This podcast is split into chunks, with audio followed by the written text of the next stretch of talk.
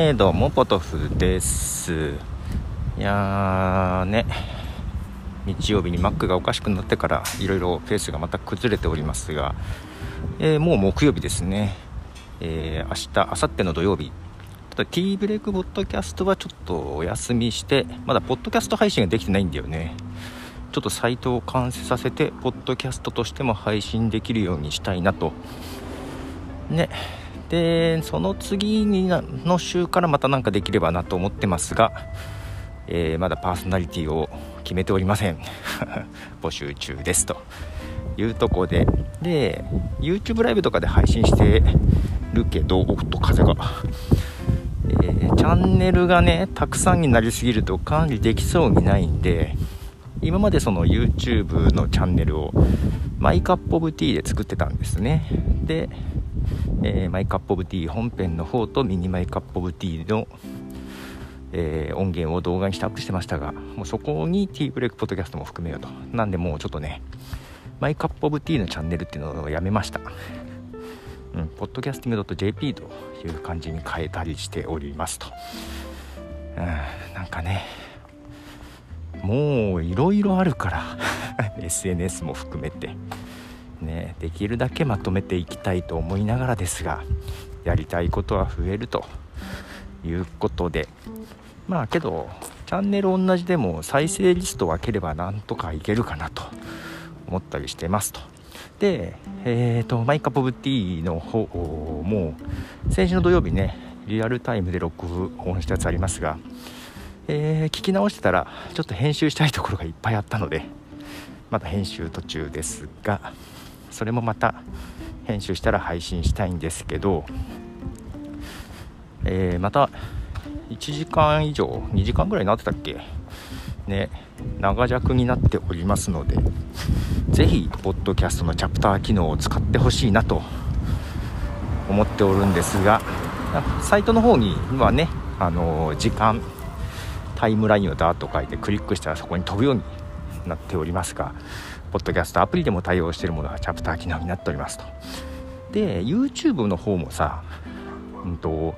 時間書くとその部分に飛ぶじゃない？で、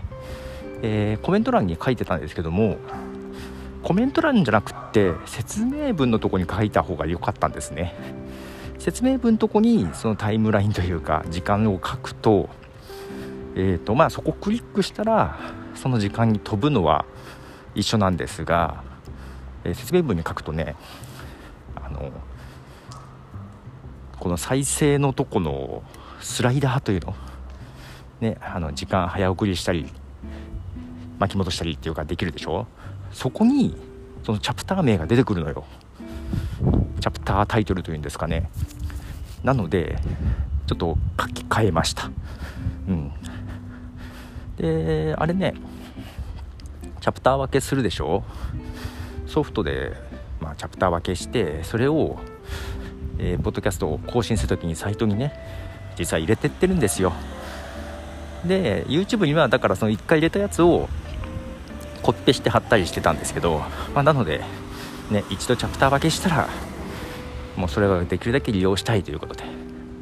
YouTube の方にもちゃんとチャプター機能を使っていこうと。いうふうに思ってます思ってますよ。チャプター機能。うん。なんだろうなみんな。使ってほしいなと。でそうそうそうポッドドッグとかね。えー、登録して入りましたけども、えー、もちろんチャプター機能なんかには対応していないということでチャプター機能に対応しているソフトというと、えーまあ、Apple の、ね、ポッドキャストはそうですが、えー、 Overcast で、えー、 Pocket Casts と Downcast も対応してるかな。あとブレーカーも対応してると。他何が対応してたかな。そんなもんもうちょっとあるはずだね。ああカストロとかもあれは有料版だけかな。うんまあそんな感じで対応してるものをしてないものありますが。ねはい。もうなんだろうね。